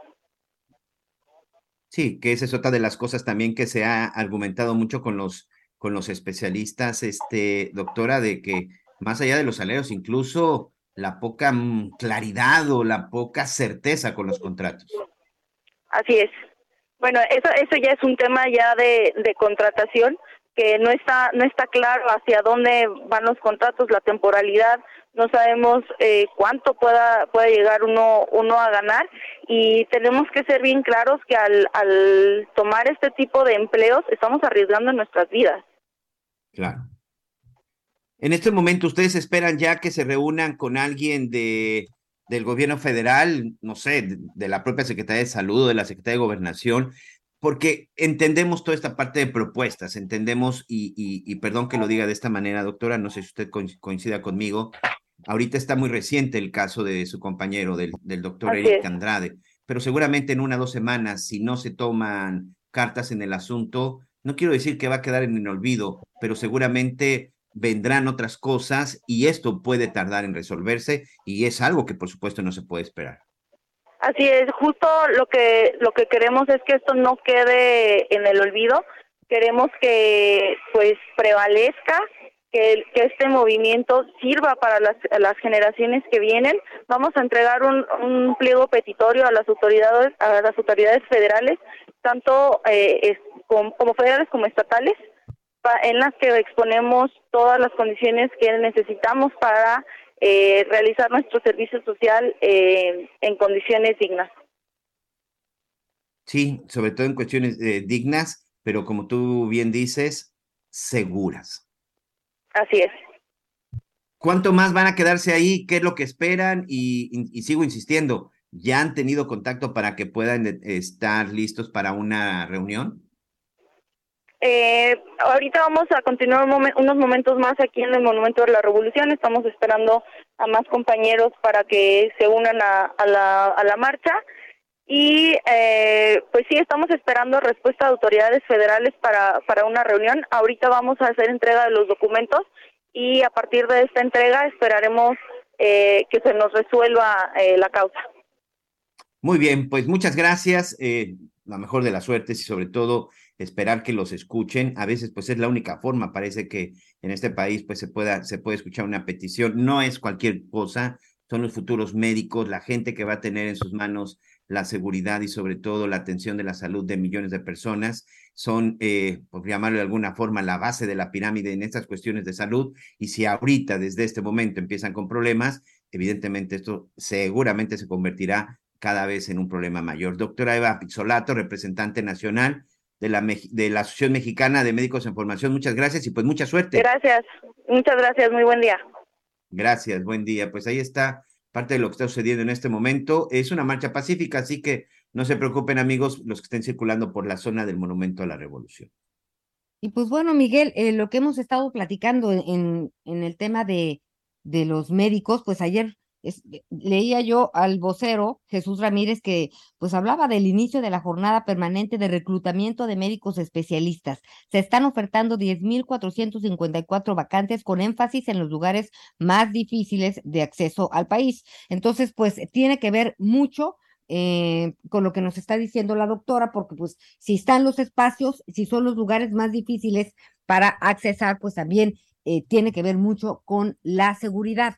Ojalá que todo lo que tiene que, que quedar en línea, ¿no? La seguridad y pues la Secretaría de Salud con los médicos que buscan trabajar, pues eh, estén en el mismo canal para que eso funcione. Eh, porque si hay voluntad, ¿no? Si se están hablando estas, abriendo estas plazas, ahí están los espacios. Ahora, ¿qué hacemos para que realmente estas doctoras y doctores puedan trabajar, eh, pues, por lo menos con la seguridad de que regresaran a casa? Así es, y ya lo decíamos, ¿no? Son cosas que se están presentando ahorita y pues no lo podemos dejar pasar porque después quedan, quedan en el olvido, como parece que lo que va a quedar de esa manera también es la investigación en contra de Pío López Obrador. Fíjense amigos que eh, pues hace unos minutos un juez federal ya dio un plazo de tres días. A partir de hoy, la Fiscalía Especializada en Delitos Electorales tiene tres días para detallar cómo va a proceder en la investigación en contra de Pío López Obrador. Sí, por este asunto del video, en donde en el estado de Chiapas, este, se ve cuando recibe dinero por parte de David León, quien después fue el coordinador general de, de protección civil. Entonces, se le está dando este plazo a la Fiscalía Especializada para que en estos tres días, a partir de que reciban la notificación, pues informe evidentemente qué es lo que va a suceder. Y fíjate que esta es una decisión, Anita, amigos, a partir de un amparo que el propio Pío López Obrador solicitó, en donde pues básicamente le dice a la fiscalía, a ver, necesito que me digan, ¿me van a investigar o no me van a investigar? Entonces, tres días tiene la fiscalía para decir cómo va a proceder en este caso. Tenemos que hacer una pausa, Anita Lomelí. Ya volvemos. ¿Qué tal si funciona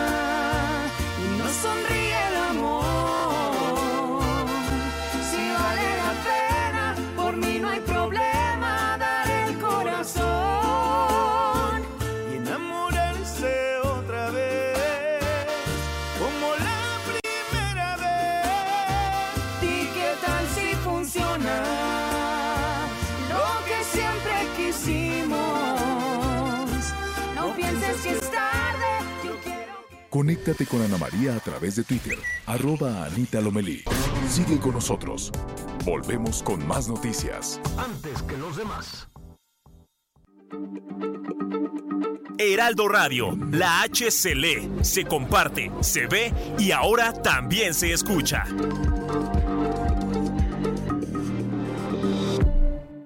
Todavía hay más información. Continuamos.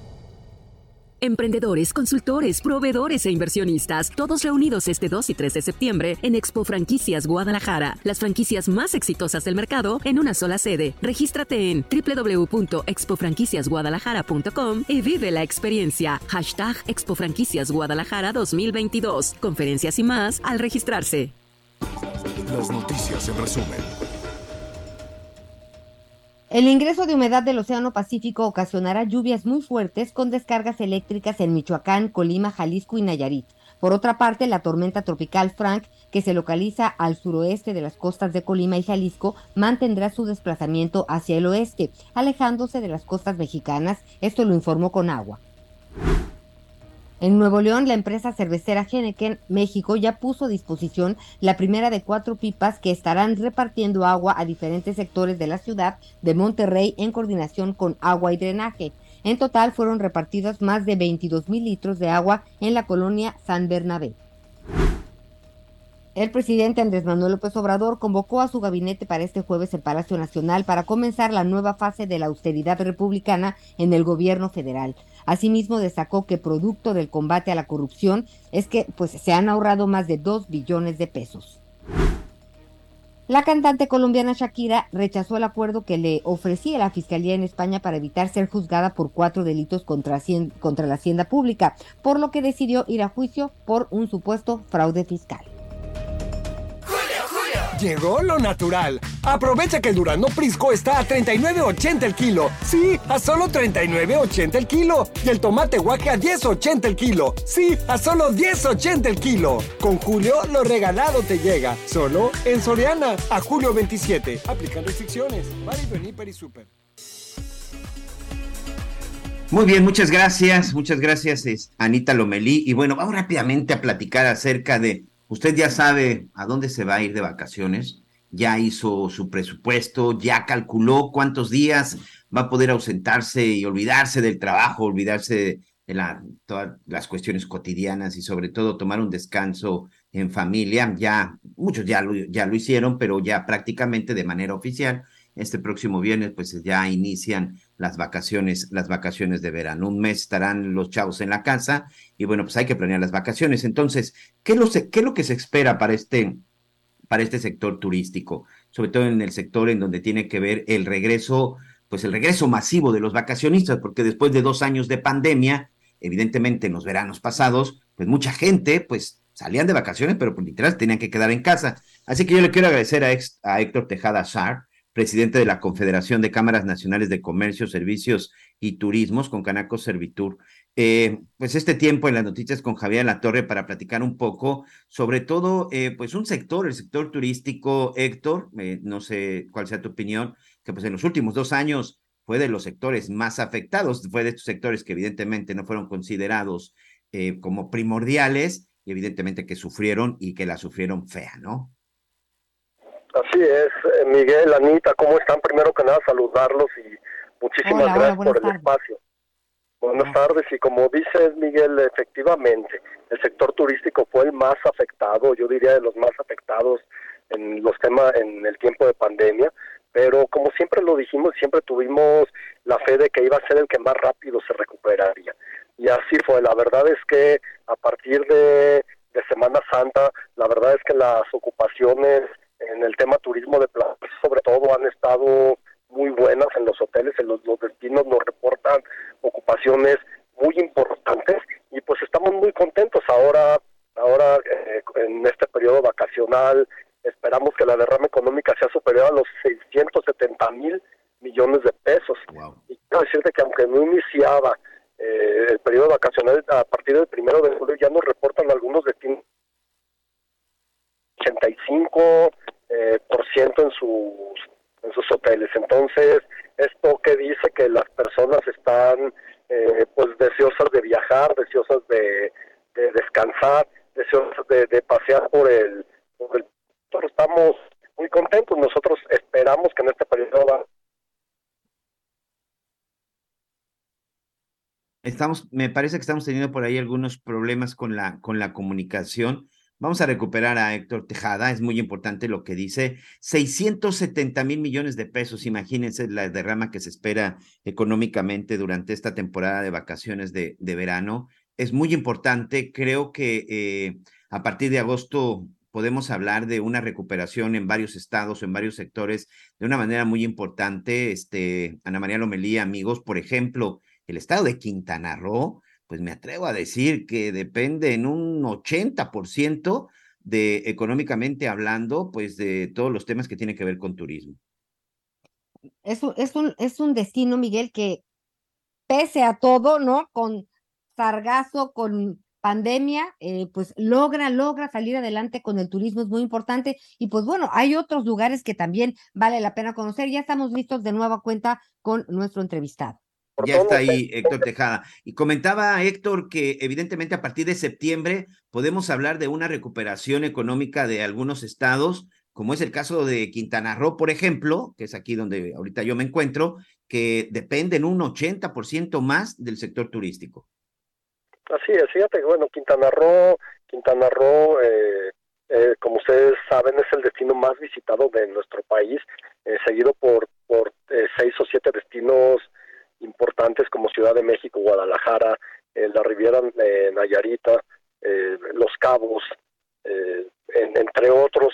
Y lo que nosotros estamos haciendo desde la Concanaco Servitur es buscando que el turismo llegue a todos a todas las comunidades. Estamos buscando socializar el turismo para que los beneficios del turismo llegue, llegue a todas las comunidades de nuestro país. En nuestro país tenemos lugares hermosos, tenemos, tenemos pueblos mágicos, tenemos eh, lugares para vacacionar. Es que tam- estamos con Canaco Servitur. Así es, eh, tenemos ahí un poquito de problemas con la comunicación, Héctor, pero eh, se declaran listos para recibir a todos estos, si no me equivoco, son alrededor de 55 millones de turistas. Hoy se declaran listos, hoy están en las condiciones óptimas para que la gente llegue y sobre todo disfrute este periodo de vacaciones. Hoy estamos listos. De hecho, México ha sido un país reconocido a nivel internacional por el cuidado que se ha dado en todas las medidas sanitarias. Nosotros seguimos invitando a los turistas, seguimos invitando a los empresarios a no bajar la guardia en los temas de en los temas de cuidados sanitarios para que para proteger la salud, que la salud es lo más importante que tenemos. Pero en temas de recibir a todos estos visitantes estamos completamente listos. Tú ya nos decías que Quintana Roo es de los más visitados, pero es en donde en este momento es en donde tienen el mayor número de reservas, eh, sobre todo para que la gente, si hoy no tiene su reserva, decirle, ¿sabes qué? Pues mejor vete para acá, vete para allá, porque aquí ya se va a complicar. ¿Cuál es el reporte en este momento a nivel nacional? eh, eh, Quintana Roo y, la Riviera Maya específicamente, históricamente es el destino más, más visitado. Te puedo decir que se lleva más o menos el 40% de, del turismo de nuestro país se lo llevan ellos. Yo no podría recomendar o hacer una recomendación a dónde se fueran porque pues eh, todos los destinos son importantes y, no, no podemos hacer a unos más, a otros menos. Más bien que busquen eh, cuál es el lugar, eh, el lugar que más les guste, si es una ruina arqueológica, si es un pueblo mágico, si es un destino eh, sol y playa, si es una montaña. Tenemos destinos importantísimos en, eh, en nuestro país que se pueden visitar, que verifiquen, que verifiquen cuáles son las todas las opciones que tenemos en el país, que, que verifiquen también su, su presupuesto, pero en temas gastronómicos, en temas eh, de turismo de aventura, de turismo eh, de, de- de turismo ecológico, la verdad es que estamos llenos eh, en nuestro país de todo de toda esta oferta, así es. Sí, la verdad es que México tiene para todos, para todos los gustos y sobre todo también es una parte importante para todos, para todos los bolsillos. Si nos lo permites, Héctor, te estaremos buscando ya que haya pasado la temporada para que nos platiques un, pron- un poco acerca del reporte final. Sigo insistiendo, después de dos años de pandemia, me parece que estas vacaciones de verano, mucha gente ya está ansiosa de salir y tomar un poco de sol o visitar uno de estos pueblos mági- mágicos. Yo deseo de corazón que esa actividad económica se siga reactivando de manera, de manera importante porque urge esa reactivación económica en varias partes del país. Héctor Tejada Azar, presidente de la Confederación de Cámaras Nacionales de Comercio, Servicios al Turismo con Canaco Servitur. Muchas gracias y éxito, éxito para el sector. Anita, muchísimas gracias, igualmente, mucho éxito. Mucho éxito. Y además, amigos, porque Anita es importante, mucha gente, ¿cuánta gente no depende del turismo? Yo estoy impresionado con lo que veo aquí en el estado de Quintana Roo. La mayoría enteras, de la sí. gente depende del turismo, 70, 80%. Y no solo porque trabaja en los hoteles, sino porque además da servicio en los hoteles o de alguna otra manera crean empresas que tienen que ver con la hotelería, que tiene que ver con restaurantes, que tiene que con ver con centros de diversión. excursiones, con algunos Sí, paseos, ¿no? el ecoturismo. sí, sí. Exacto. Y eso sí, nada más organícese en la medida de sus posibilidades, porque eso le va a garantizar que no le vean la cara en ningún momento. Cuando se hace, cuando haces las cosas de último momento, Miguel, aquí no valga la redundancia, los precios son más altos y también es el tema de, a ver, que ya los niños quieren y y, la verdad es que luego pues se da uno cada sorpresa, así que cheque muy bien a dónde, cómo, lo que necesita, organice su coche si es que se va a ir en carretera y bueno, son muchas las cosas que podemos hacer para lograr tener esas vacaciones tan soñadas y anheladas. Y algo también que tiene que ver pues con las vacaciones es la salud, porque este es un lugar común, pero hay que regresar a él cada rato. Con salud lo tiene uno todo. Y el INEGI hoy eh, en uno de sus eh, pues estudios, de sus análisis, habla de tres causas principales de muerte en nuestro país y se refieren por un lado a COVID-19, por otro lado a enfermedades del corazón y también a diabetes, diabetes mellitus. Pero Quien es el experto para platicar de estos temas es el doctor Javier Tello, médico cirujano, analista en políticas de salud, entre otras cosas. ¿Cómo estás, Javier? Siempre es un gusto saludarte. Ana María, buenas tardes, qué gusto. A ver, platícanos de estas tres causas. ¿Qué nos falla? ¿Cómo pudiéramos prevenir? Eh, ¿por, qué, ¿Por qué son estas las tres causas de muerte en nuestro país? Mira, históricamente, desde hace yo creo que ya como tres décadas, poco a poco fuimos cambiando la epidemiología en México. Y, y, perdóname, ahora sí voy a sonar viejito, pero como una, una anécdota de la escuela es que a nosotros nos enseñaron que en México, pues nos moríamos de, de, de, de enfermedades infecciosas, ¿no? Y que había enfermedades que eran del primer mundo y de, y de otros países, como las enfermedades del corazón. Ya no más, desde hace 30 años aproximadamente, las cardiopatías, es decir, las enfermedades del corazón, que tienen que ver con algo que se llama síndrome metabólico, que es una combinación de diferentes cosas como diabetes, precisamente diabetes tipo 2, eh, obesidad, exceso de peso, combinado con una hipertensión mal cuidada. Eso es lo que nos ha hecho que la causa número uno de mortalidad sean las enfermedades cardiovasculares. Y así había venido siendo hasta el año pasado, en la, el que lamentablemente COVID, que surgió de la nada y que llegó como una pandemia, se convirtió en la causa número uno de mortalidad en México. Tú recuerdas que este mismo estudio del INEGI eh, de hace un semestre no tenía discusión. COVID era uh -huh. la principal causa de muerte. Te morías de COVID antes de cualquier cosa en este país.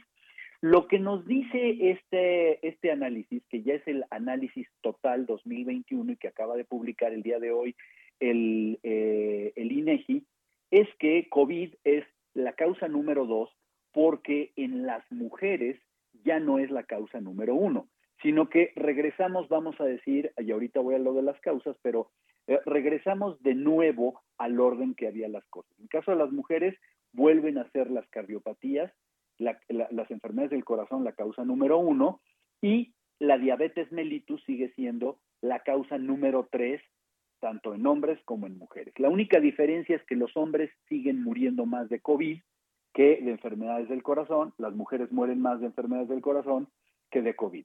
Pero, ahora sí, vamos al punto que lo que nos dice es que México ha cambiado sus tendencias, sus tendencias y sus hábitos. Somos un país que está consumiendo mucho más eh, productos que no son sanos, eh, que no estamos teniendo un estilo de vida saludable, es un país que no fomenta el ejercicio desde la infancia ni la actividad física y esto a la larga nos va pegando. La, la encuesta nacional de salud y nutrición, la ENSANUT, que se lleva a cabo, por, que, que, por cierto en este momento acaba de arrancar y se está llevando a cabo y seguramente el año que entra tendremos su resulta, lo, los resultados, nos dice precisamente, eh, nos habla sobre el número tan grande de pacientes que hay con hipertensión arterial, con uh, sobrepeso, que es tener un índice de masa eh, corporal arriba de los eh, del 30%, por ejemplo, ¿sí? Nos habla sobre gente que tiene diabetes tipo 2, que es producto de esta obesidad, y todo se conjunta en lo que te digo que se llama síndrome metabólico, ¿no? Entonces, ¿cómo prevenirlo, Ana María?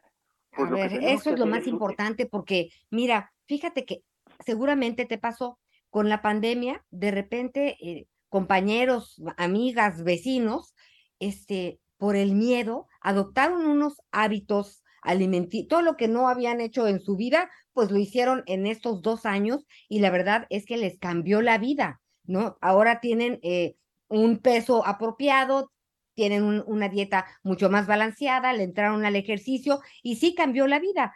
Y por otro lado están las personas que se deprimieron, que se asustaron, por supuesto que digo, en este grupo vamos todos, pero eh, pues subieron más de peso en estos dos años. ¿Qué podemos hacer? Todo el tiempo hablamos de que hay que comer saludable, la dieta prehispánica pues es, era este, rica en antioxidantes, mucho más de lo que ahora eh, consumimos. ¿Por dónde empezamos? Pero que sea realmente, eh, pues para incidir en estas estadísticas, doctor.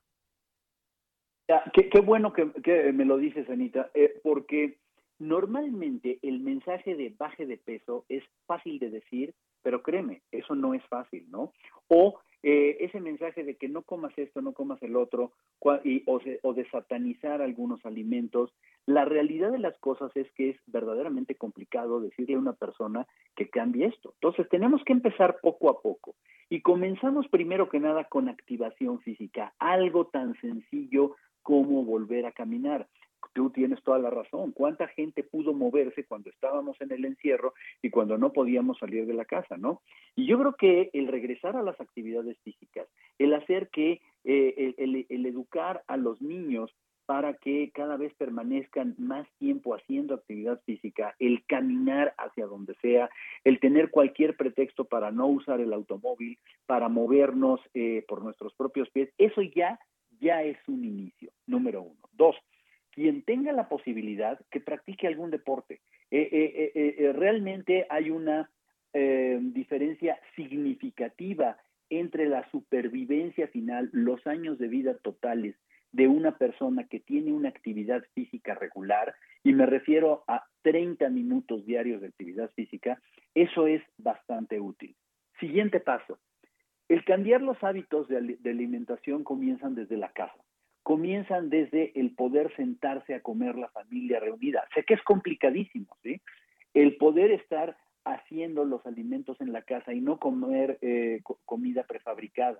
Todas estas cosas se ha visto en sociedades como en Japón, que los índices de, de- de obesidad son muy, muy bajos, ¿no? El evitar estar consumiendo azúcares refinados, el- el evitar eh, consumir refrescos, el, el utilizar agua natural. Es muy, muy indicativo, decía el doctor Agustín Lara hace algunos años, cuando empezamos a atacar este problema en México de una manera seria, eh, que eh, en- a, a los mexicanos nos da mucha vergüenza tomar agua sola. Cuando si va alguien a tu casa, lo último que quieres es invitarles un vaso de agua porque te parece que, o sea, culturalmente no lo aceptamos, cuando debería ser lo contrario. Deberíamos beber exclusivamente agua, agua simple, agua cristalina y pura, ¿no? Y siempre estamos buscando cómo ponerle colores, sabores o cómo tomar refrescos. Y ahí hay una parte muy importante de sustancias que podemos, podemos evitar, ¿no? Tratar de consumir mucho más vegetales de lo que estamos consumiendo. Y creo que eso nos va a ayudar a tener algo más sano. Y por supuesto, Anita, pues la vigilancia. El hecho de que alguien tenga hipertensión, que es algo que lamentablemente no puede evitar, lo que sí puede hacer es controlarlo, checarse la presión arterial y tomar los medicamentos que le manda el médico. El saber que vamos a evitar tener diabetes tipo 2 si disminuimos nuestro peso corporal. O los pacientes con obesidad que empiezan a tener diabetes, en el momento en que, en que reducen su, su, peso a, a, mm, eh, ¿cómo se llama?, a niveles normales, la diabetes comienza a ceder. Entonces, son ese tipo de cosas las que poco a poco van a ir creando una sociedad más sana. Y mira, qué importante lo que dices, porque ahora de repente con tantos coaches, tantos gimnasios, tantos retos de 21 días, ¿no? Y, y bueno, las dietas, la de la luna, la de la toronja, el ayuno no, intermitente, no, tantas cosas que hay en redes sociales. eh, es importante que eh, entendamos que cada cuerpo tiene características específicas y merecemos que un experto nos diga qué es bueno para nosotros porque eh, eh, el ayuno intermitente a mí me da una angustia. Veo a, he, he visto a compañeras, mi vecina de repente se volvió una Barbie, pero como se creyó que ya estaba muy, muy bien, ¿no? Dijo, pues aquí yo ya, yo de aquí soy y no me muevo. Y la vuelvo a ver tres meses después y le vino un rebote, doctor. Esos rebotes que le causan a uno eh, daño en otro, en, ot- en otros sistemas de nuestro organismo. Así que es muy importante lo que dices. Estos 30 minutitos sí nos los podemos tomar de una manera o de otra para hacer ejercicio o caminarle rápido. Es correcto, mira, se ha demostrado que, vaya, no tienes que volverte corredor ni maratonista. Qué bueno, ojalá y a la gente le gusta correr, yo soy corredor, sí, pero no, eso no es para todos, ¿no? Ojalá y todo mundo pudiera estarse metiendo en un gimnasio si es que no pueden respirar tranquilamente sin contagiarse ahí, pero no es para todo mundo. Lo que sí funciona muy bien pues es caminar, eso es gratis, eso, eso, eso normalmente eh, no, no tenemos ningún problema y podemos hacerlo en cualquier, en cualquier lugar. Si la gente caminara mucho más, estaríamos viviendo más sanos. Y algo que tienes mucha razón es, Algo que tenemos que entender es que esta salud, esto de lo que estamos hablando, el problema epidemiológico de las enfermedades crónicas no transmisibles y que quitemos COVID, COVID es una circunstancia, ¿no? Pero que siguen siendo enfermedades cardiovasculares, diabetes y cáncer, ¿sí? Son cosas que sí podemos nosotros combatir, pero que no hay curas milagrosas, ni hay dietas mágicas. El que quiera de repente cambiar toda una vida de hábitos por unas cuantas semanas, pues va, va, va rotundamente al fracaso. Es un proceso lento, es un proceso paulatino y es un proceso en el cual tenemos que educarnos todos como, como sociedad para que los niños empiecen a tener un mejor futuro. Doctor, pues bueno, en el tema de salud insistiremos siempre, es muy importante, sí podemos hacer mucho por nosotros y sobre todo esto que hablas de, de la cultura, ¿no? El tener la oportunidad de sentarnos a la mesa este, es muy importante. Cuando se puede, se puede, cuando no se puede, no se puede, pero sí los hábitos los adquirimos en casa.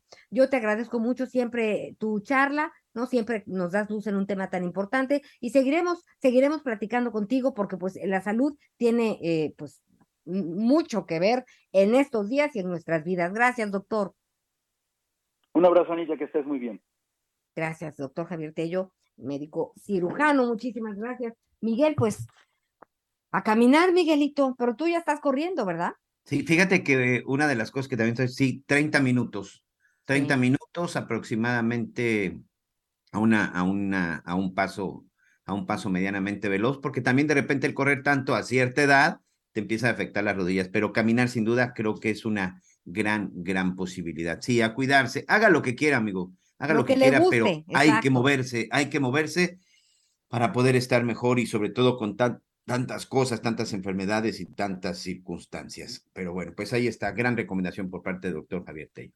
Y sí, eh, este tema de, de, la dieta prehispánica, Miguel, vale la pena un día echarnos un clavado. Es 14 veces más eh, antioxidante que la dieta que hoy consumimos normalmente.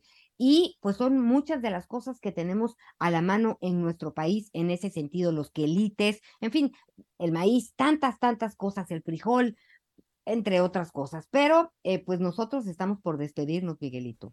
Así es, y bueno, evidentemente decirle a toda la gente, cuídense mucho, tranquilos, eh, prográmense si van a salir de vacaciones y sobre todo utilicen su cubrebocas, utilicen su sana distancia, amigos salgan, pero por favor hay que cuidarnos porque ya lo hemos visto que este bicho está pegando nuevamente muy fuerte. Y si no está vacunado, oh. hágalo, hágalo por favor, porque eso, eso también le va a ayudar mucho. Así que, Oye, Anita, buen provecho. Nos, nos, vamos, Miguelito, y recuerden, no compren un perro de raza, adopten uno sin casa. Hasta mañana, muchas gracias. Hasta, mañana, buenas tardes. ¿Por qué no intentarlo? Si los dos queremos y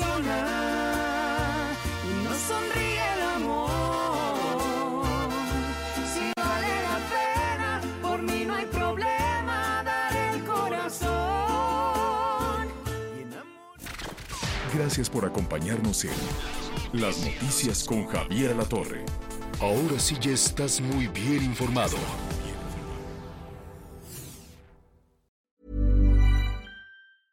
Hey, it's Paige DeSorbo from Giggly Squad. High quality fashion without the price tag. Say hello to Quince. I'm snagging high-end essentials like cozy cashmere sweaters, sleek leather jackets, fine jewelry, and so much more. With Quince being 50 to 80% less than similar brands. And they partner with factories that prioritize safe, ethical, and responsible manufacturing. I love that. Luxury quality within reach. Go to quince.com slash style to get free shipping and 365 day returns on your next order. Quince.com slash style.